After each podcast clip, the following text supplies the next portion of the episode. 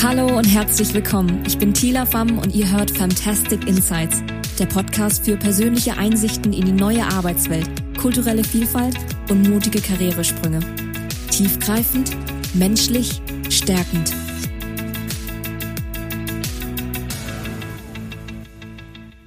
Herzlich willkommen zur 20. Folge von Fantastic Insights.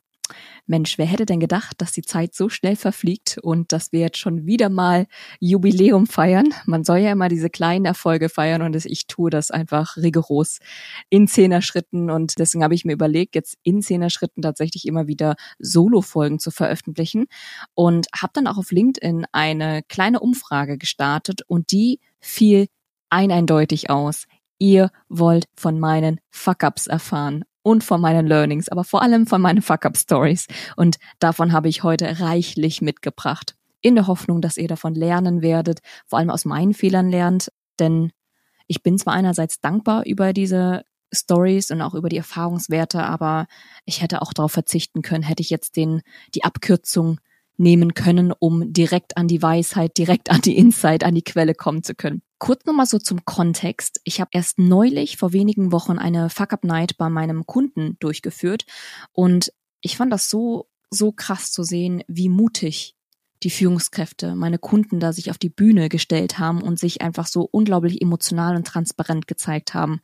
Und ich ging dann deswegen jetzt die letzten paar Tage nochmal in die Reflexion, gerade auch so bei den Geschichten, die mir total unangenehm sind zu erzählen und dachte mir, es wäre total heuchlerisch, wenn ich jetzt irgendwie auf professionell ähm, machen wollen würde, um möglichst da eine geleckte Story zu präsentieren. Deswegen bekommt ihr heute einfach wirklich ungefiltert die Geschichten, so wie sie passiert sind, die Gedanken, die ich da hatte, die Emotionen, die ich da hatte und auch die teilweise Negativfolgen, die passiert sind und was ich aber auch heute daraus noch ziehe, ne? also was ich daraus gelernt habe. Was ganz interessant ist, ist, ich weiß nicht, wie es euch geht, aber wenn ich mal meine eigene Fehlertoleranz in den letzten Jahren betrachte, merke ich immer wieder, dass sich mein Bezug zu meinen Fehlern, zu meinen eigenen Fehlern und auch zu den Fehlern von anderen Menschen extrem verändert hat. Früher war das so, und also wenn ich es früher sage, meine ich wirklich vor noch vor anderthalb, zwei Jahren, als ich noch in der Anstellung war, habe ich Fehler und Fehler machen als Scheitern und vor allem so persönliches Versagen verstanden.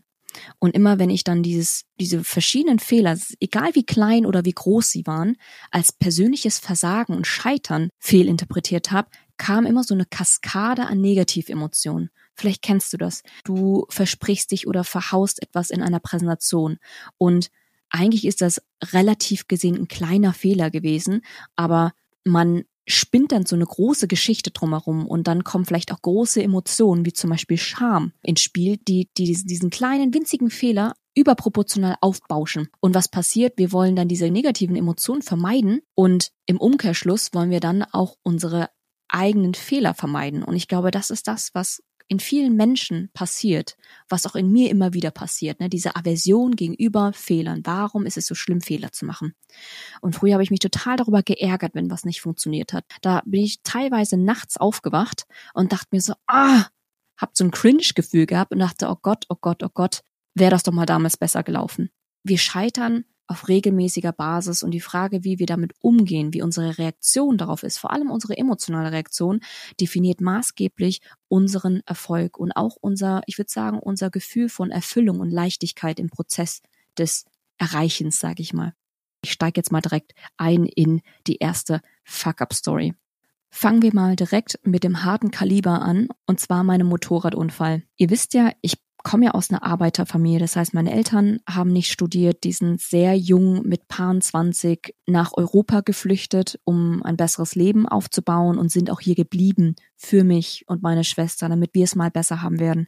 Dementsprechend habe ich als Aufsteigerkind wiederum, die erste, die dann auch studiert hat, immer diesen unfassbaren Leistungsdruck und diesen Aufstiegsdruck gespürt. In mir, aber auch im Außen. Ich wollte immer meine Eltern stolz machen. Ich wollte erfolgreich sein nach konventionellen Metriken.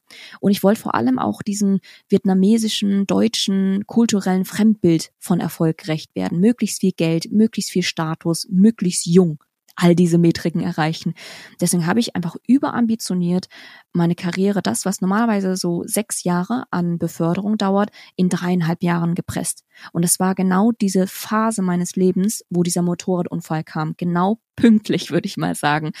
Ähm, ihr könnt euch also vorstellen, wir schreiben 2021. Klein Thieler ist super auf dem Erfolgspfad leitet gerade ein Projekt bei einem großen Industriekunden, führt parallel dazu auch noch verschiedene Teams, intern und auch extern, baut ein fachliches Thema noch auf und, als wäre das nicht alles schon noch genug, arbeitet gerade an der Beförderung zum Managing Consultant. Was ich also damit sagen möchte, ist, dass ihr so ein Gefühl dafür bekommt, es war einfach unfassbar viel los. Ich habe mir unfassbar viel auch freiwillig auf meinen Teller aufgeladen und mich natürlich zu keinem Zeitpunkt wirklich gefragt, wie ich das mit meinen Kapazitäten und meinen Energieressourcen haushalten möchte. Ich erinnere mich noch an einen Tag, wo ich total übermüdet, spät abends, ich glaube es war irgendwie so acht Uhr, neun Uhr abends, als das Büro schon stockdunkel war, nach Hause gefahren bin und mich so unglaublich leer gefühlt habe. Es war einerseits vitalisierend und schön, diese ganze Verantwortung zu tragen und die Dinge zu erreichen, aber ich fragte mich so, es ist normal, sich dabei so leer zu fühlen. Und mein Körper hat währenddessen natürlich die ganze Zeit mit mir kommuniziert und auch aufgeschrien. Ne? Und ich habe aber nie hingehört. Das ist so diese übertriebene Disziplinengesteuertheit, die ich immer wieder anspreche. Dieses sich hinwegsetzen über deine körperlichen Grenzen, um Dinge zu erreichen. Und das zog sich dann über ein paar Monate und ich hatte immer wieder meine körperlichen, ich sag mal, Grenzen überschritten und gesagt, noch zwei Wochen, Tila, noch zwei Wochen durchhalten. Und dann nach zwei Wochen habe ich gesagt, komm, noch eine Woche, noch eine Woche durchhalten. Und so habe ich mich von Woche zu Woche gehangelt, weil ich mir nicht erlaubt habe, mich rauszunehmen, krank zu werden, mich zu erholen oder auch einfach mal einzugestehen, dass es alles zu viel ist. Weil de facto wir alle kennen das. Wir haben extrem viel Projektstress, verschiedene Rollen und Hüte auf, aber keiner zwingt uns dazu, dann auch noch, ich sag mal, eine Beförderung oder was auch immer wir uns als Ziel setzen, zuzüglich aufzubürden. Und ich dachte dann zu dem Zeitpunkt, ja, ich will ja auch jung Karriere machen. Es wäre doch super, wenn ich dann noch irgendwie 26 bin und dann noch Managing Consultant mich nennen kann. Also total irregeleitet von fremden Motivation, also Antreibern, sag ich mal. Der Tag des Unfalls. Ich bin so zwei bis drei Tage im Office immer wieder gewesen und an dem Tag gab es ein wichtiges Meeting vor Ort und ich wollte dann auch pünktlich sein. Dementsprechend war ich eh schon etwas angespannt, ein bisschen unter Zeitdruck. Ich schwang mich also auf mein Naked Bike. Ich habe damals so eine Brixton, richtig cooles Gerät gefahren und hatte auch nur ein Helm und eine Motorradjacke mit Protektoren auf. Ansonsten Business-Klamotten, also auch keine Motorradhose oder Stiefel oder irgendwie Handschuhe angehabt. Das heißt, bin dann nur so sehr halb geschützt auf dieses Motorrad gegangen und dachte mir so, okay, ich kenne diese Strecke in und auswendig. Was soll passieren? Ich weiß noch ganz genau, das war sogar so eine Entscheidung an dem Morgen. Was soll passieren? Die Strecke ist gerade mal drei Kilometer lang. Es ist nur gerade Ausfahren in Hamburg an einem Eilbeek-Kanal entlang und dann komme ich auch schon direkt hier in Hamburg Zentrum im Office an. Ich schwange mich also drauf, habe natürlich nicht bemerkt, dass meine Gedanken schon auf der Arbeit waren, schon im nächsten Meeting waren und war dann so ein bisschen im Default-Modus. Kennt ihr das? Wenn der Körper eigentlich so in den Autopiloten-Modus fährt, dass man gar nicht so richtig bewusst Auto fährt oder Motorrad fährt und so bin ich eben losgefahren. Und an der Ampel angekommen, natürlich ging mir die Ampel nicht schnell genug. Ich habe dann schon richtig hier auf das nicht auf das Gaspedal, sondern hier diesen Gashebel gezogen, um dann richtig schnell anfahren zu können, fuhr ich an. Ähm, ich habe dann so auf 20, 30 kmh beschleunigt und auf einmal kam ein Jeep, ein Geländewagen, ein riesen monströses Auto, gefühlt aus dem Nichts, von rechts, erwischte mich von rechts in meine Spur hinein. Und in dem Moment ich weiß nicht, ob das eine Nahtoderfahrung ist, aber auf jeden Fall war alles in Zeitlupengeschwindigkeit. Also das Gefühl von Zeit, das Gefühl auch von meiner Wahrnehmung, von der Umwelt hat sich schlagartig verändert. In dem Moment habe ich all meine Gedanken in zehnfacher Auflösung gehört. Ich bin verschiedene Gedanken durchgegangen und habe gesagt, okay, jetzt gleich wird's passieren. Es kann sein, dass es gleich richtig hässlich endet. Was hast du für Optionen? Was kannst du tun? Ich wurde auf einmal sehr, sehr, sehr logisch rational, um mich zu schützen. Und ich wusste jetzt, okay, ich gehe jetzt leicht auf die Bremse, fahre jetzt aber drauf zu und werde dann möglichst gut fallen. Das war so mein Plan, ohne jetzt in dem Moment wirklich einen Plan ausgeklüftet zu haben, aber mein instinktiver Plan, sag ich mal. Ich bin dann drauf zugefahren. Es war wie so eine Wand auf die ihr zukommt, als würdet ihr einfach auf eine Wand fahren, weil das ja auch einfach Metall und Blech ohne Ende ist und bin dann etwa so einem großen Bogen zwei Meter, drei Meter zur Seite geflogen, weil das so einen starken Aufprall gab. Und während ich in der Luft war, habe ich versucht, mich auf meine rechte Seite zu drehen. Also ich bin dann auf die rechte Seite gefallen, auf meine, auf die rechte Seite meines Kopfs, meine Schulter und meine Beine und meine Knie. Und als ich dann aufgeschlagen bin, hat eben meine meine Motorradjacke sehr gut diesen Aufprall abgefangen. Und als letztes flog dann mein Kopf auf dem Boden und prallte richtig hart auf. Und ich lag dann da und dachte erstmal, ist noch alles dran? Ich bin noch bei Bewusstsein. Ich werde es überleben. Und dann fing ich an zu weinen. Also als dann der Schock nachgelassen hat, fing ich sofort anzuweinen, was für mich eigentlich ein guter Indikator ist, dass ich noch stark in, in meiner Emotionalität in dem Moment war. Aber der allererste Gedanke, nachdem ich nachdem ich diese drei Fragen mir gestellt habe, ne, also ähm, okay, ich bin noch bei Bewusstsein, alles ist noch dran, ich lebe noch. Nachdem ich sichergestellt habe, dass ich lebe, war mein erster Gedanke, Gott sei Dank, jetzt kann ich ja mit gutem Gewissen eine Woche lang krank machen. Unfassbarer, auch krankhafter Gedanke, rückblickend, dass das mein erster Gedanke war, an Arbeit zu denken und zu denken, dass ich jetzt einen guten Grund hätte, um mich rausnehmen zu dürfen. Und ja, ich krieg auch jetzt noch irgendwie Gänsehaut, wenn ich an diese Situation denke, weil so vieles hätte schiefgehen können, um euch die Sorgen zu nehmen an der Stelle. Mir geht's gut. Ich habe dann viel Therapie gemacht, mentale Therapie wegen PTSD, also so posttraumatische Belastungsstörungen, aber auch so Physiotherapie und bin danach halt komplett geheilt gewesen. Also mir ging's ähm, nach wenigen Monaten wieder sehr, sehr gut, aber es war auch ein langer Heilungsprozess. Aber dieser Moment, in dem Moment zu wissen, es hätte anders gehen können, ich hätte da ganz sicherlich sterben können, ganz, ganz sicher einfach nur einmal falsch aufgekommen, Genick gebrochen. Wir kennen diese ganzen Motorradunfälle, die eben unglücklich ausgehen. Und in dem Moment, ich glaube, das war auch für mich so eines der wichtigsten Schlüsselereignisse in meinem Leben, weil das so ein Weckruf war. Und ich bin der festen Überzeugung, jeder von uns bekommt immer wieder Situationen vom Universum ausgespielt. Und das ist jetzt so ein bisschen spirituell, aber so ein bisschen Situationen vom Universum vorgespielt. Und entweder du lernst die Lektion oder diese Situation wiederholt sich. Und die Situationen haben sich in der Vergangenheit wiederholt, wenn ich das mal retrospektiv reflektiere. Also, wie oft bin ich krank geworden? Wie oft ist es fast zu einem Unfall gekommen? Und diesmal war so mein Tiefpunkt erreicht und es kam zu diesem Unfall. Und jeder von uns, wenn wir jetzt mal so ein bisschen rauszoomen und draufschauen, hätte es kommen sehen können, oder? Also es jetzt, es mich überrascht es nicht. Ich glaube, keinem, den ich es erzähle, überrascht es. Aber in dem Moment hat es mich überrascht, weil ich so mit meinen Scheuklappen unterwegs war. Und zu dem Zeitpunkt war mir das auch unfassbar peinlich, weil wie unreflektiert muss man sein? In welche Situation muss man sich da manövrieren, dass man nicht mehr nach links und rechts schauen kann? Also es war eine sehr, sehr unangenehme Erfahrung und ich wurde dann ähm, vom Krankenwagen, also Notfallwagen, abgeholt, direkt in die Intensivstation gebracht, um innere Blutung und Co. auszuschließen. Und auf dem Weg dahin rief ich als allererstes meinen Projektleiter und sagte ihm, du, ich kann heute nicht zum Meeting kommen, bitte kommuniziere an den Kunden.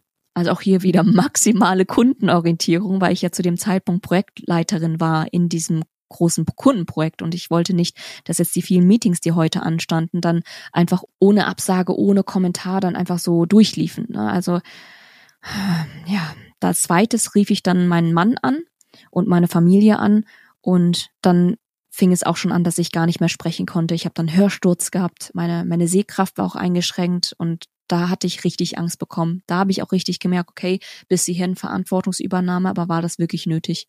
War das wirklich nötig, auch hier diese Anrufe zu stätigen?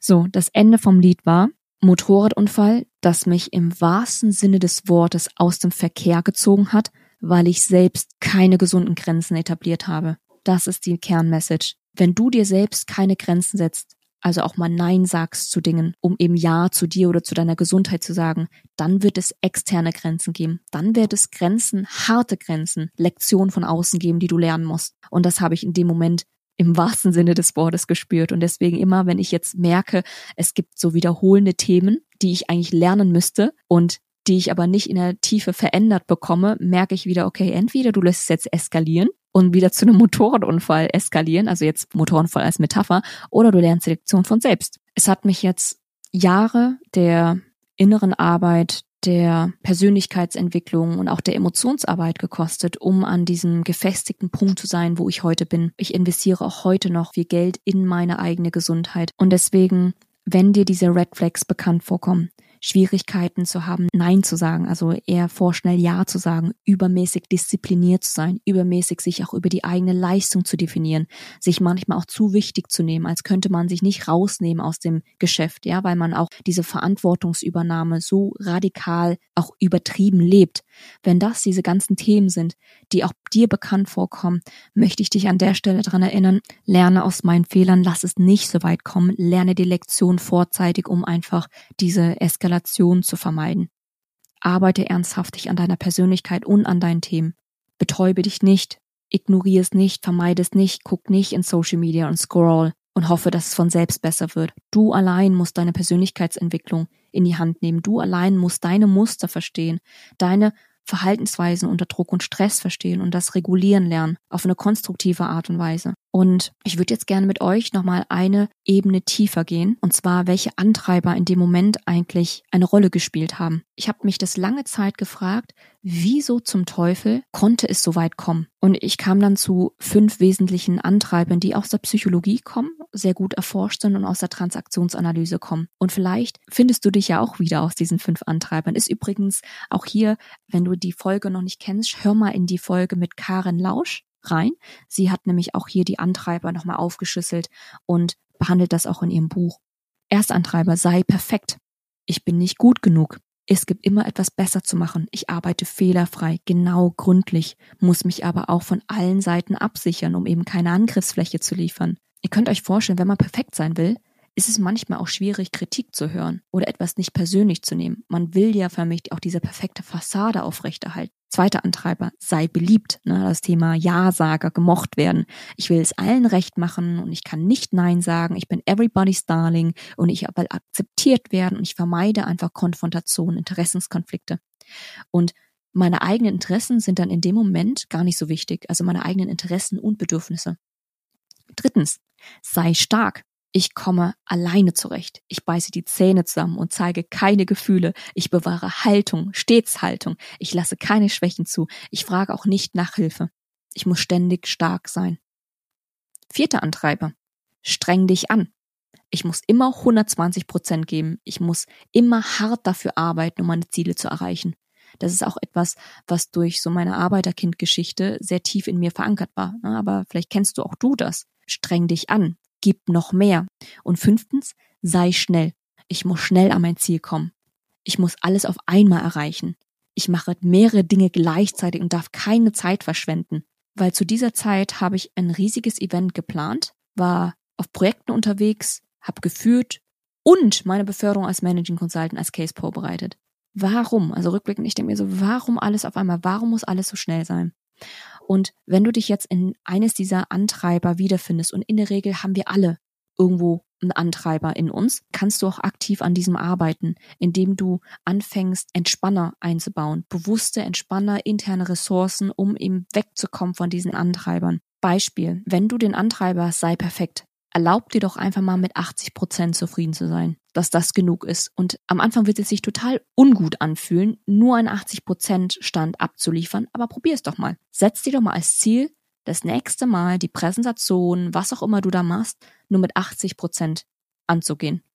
Und das Gefühl auszuhalten, dass es eben nicht perfekt ist. Und jetzt kommt das Witzige, wahrscheinlich ist es trotzdem immer noch 100 Prozent für andere Leute. Ich bin mir sicher, dass dein Leistungsanspruch nicht unbedingt der Leistungsanspruch von anderen Leuten ist. Dann zweitens, sei beliebt. Beliebt oder gemocht zu werden ist eine Sache, wenn es im Einklang mit deinen eigenen Bedürfnissen existieren darf. Bedeutet, du darfst auch deine eigenen Bedürfnisse und Interessen ernst nehmen. Denn wenn du Nein sagst zu etwas anderem, ist es immer automatisch ein Ja zu dir selbst. Ganz, ganz wichtige Erkenntnis auch für mich gewesen. Wenn ich Nein sage, mich abgrenze, sage, hey, sorry, aber ich kann ja diesen neuen Hut auch nicht einfach so ohne es weiteren annehmen, ohne dass meine anderen Themen darunter leiden oder ohne dass jetzt meine Gesundheit oder meine Work-Life-Balance darunter leidet oder meine Life-Balance darunter leidet, dann ist das automatisch ein Ja zu etwas anderem. Wenn du aber dein Ja nicht kennst, also du weißt gar nicht, wozu du Ja sagst, was es ist, was du da schützen möchtest, dann ist es auch sehr, sehr einfach für andere Menschen deine Grenzen zu überschreiten. weil du ja deine eigenen Grenzen nicht kennst, weil du gar nicht weißt, was du schützen sollst.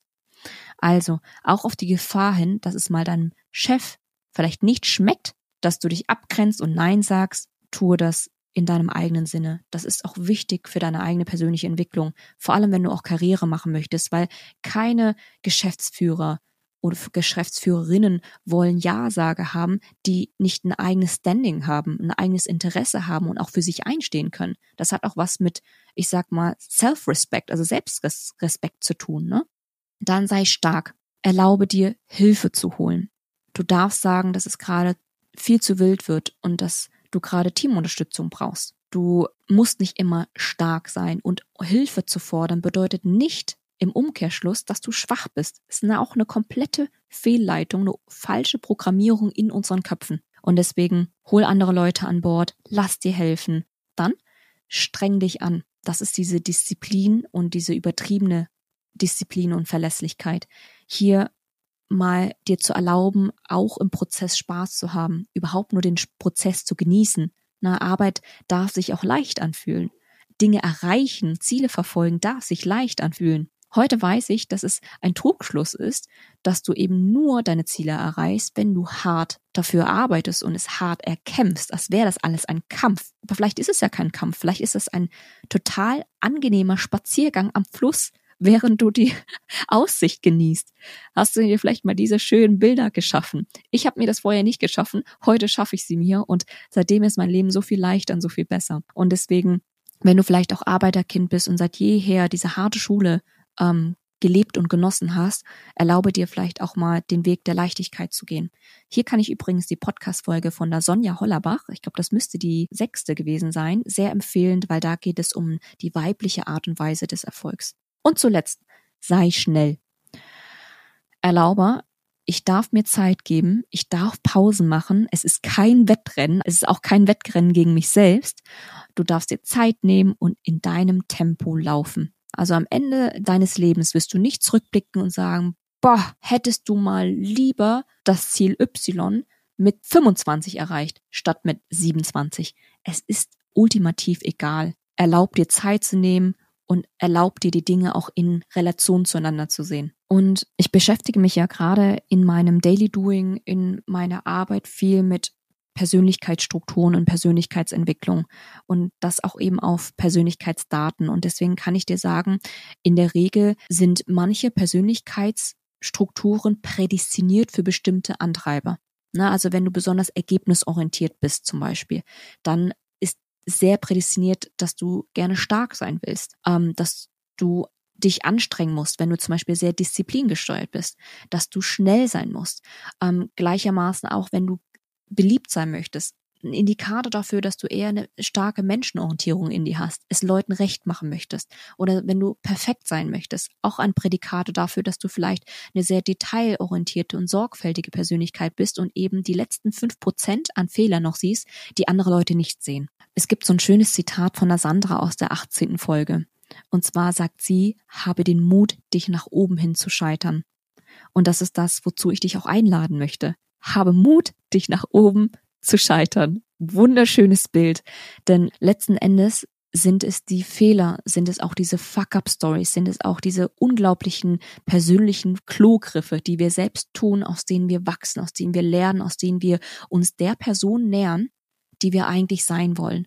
Und deswegen bin ich auch rückblickend dankbar für diese Erfahrung. Erstmal dankbar, dass ich noch am Leben bin, aber dankbar vor allem, dass ich all diese, diese Schlüsse ziehen durfte, jetzt dieses Leben leben darf, das ich mir selbst erschaffen habe, das nicht so fremdbestimmt ist von außen, weil ich mir die Frage gestellt habe, was mich eigentlich wirklich erfüllt. Und deswegen um jetzt zum Abschluss nochmal die Perspektive in Hinsicht auf unsere eigene Fehlertoleranz zu verändern. Heute freue ich mich riesig, wenn ich Fehler mache ich mache keinen Spaß. Jedes Mal, wenn ich scheitere, in Anführungszeichen, ähm, beispielsweise, weil mir jemand nicht antwortet, weil ich einen Kunden nicht abgeschlossen habe, weil ich einen Post geschrieben habe, der überhaupt keine Reichweite und Likes bekommen hat, weil ich einen Workshop gelauncht hat, wozu keiner gekommen ist, ja, oder nur eine Person gekommen ist, dann ist das für mich so, huh, interesting. Warum ist das so? Was ist da an dem Prozess verkehrt gelaufen, dass ich nicht mein Ziel erreicht habe. Es ist eher diese Grundneugierde, diese, ich sag mal, mein Problemlösungsinstinkt wird hier getriggert, ja, und ich gehe da explorativ und offen rein, weil ich es vor allem nicht persönlich nehme. Ne, weil ich mich frage, was kann ich ändern? Okay, ich bin jetzt gescheitert, es hat, hat, ja gerade nicht geklappt. Ja gut, und jetzt? Es ist halt die Art und Weise, wie wir darauf reagieren. Wisst ihr, was ich meine? Es ist halt nicht mehr so, oh nein, ich bin eine totale Versagerin, dass wir es auf uns beziehen und unser Ego so stark wird, sondern dass wir mit einer Distanz dazu sagen, aha, interesting, mit einer Neugierde rangehen und sagen, wie kann ich diesen Fehler fixen? Und dass wir dann wieder kreativ werden, anstatt uns entmutigen zu lassen. Denn ganz oft, was ich beobachte, ist, dass eben doch unser Ego reinkommt und unseren Lern- und Wachstumsprozess torpediert. Und um vielleicht nochmal einen weiteren Impuls für dich zum Thema Fehler zu geben, hey, wie cool ist das, dass wir eben noch nicht alles wissen und perfekt können. Wie cool ist das bitte, dass wir uns im Prozess nähern. Es wäre ja auch total schade, wenn wir alle schon fehlerfrei werden und die Lösung schon hatten, wo ist dann noch der Spaß des Knobelns und des Herausfindens, der Reiz der Lernkurve, wo ist deine Entwicklung? Deswegen heute als Unternehmerin weiß ich, je höher die Fehlerrate ist, desto besser, denn dann weiß ich, dass ich auf dem richtigen Weg bin. In dem Sinne, ich wünsche euch eine wunderbare Woche und scheitert euch langsam nach oben. Bis bald.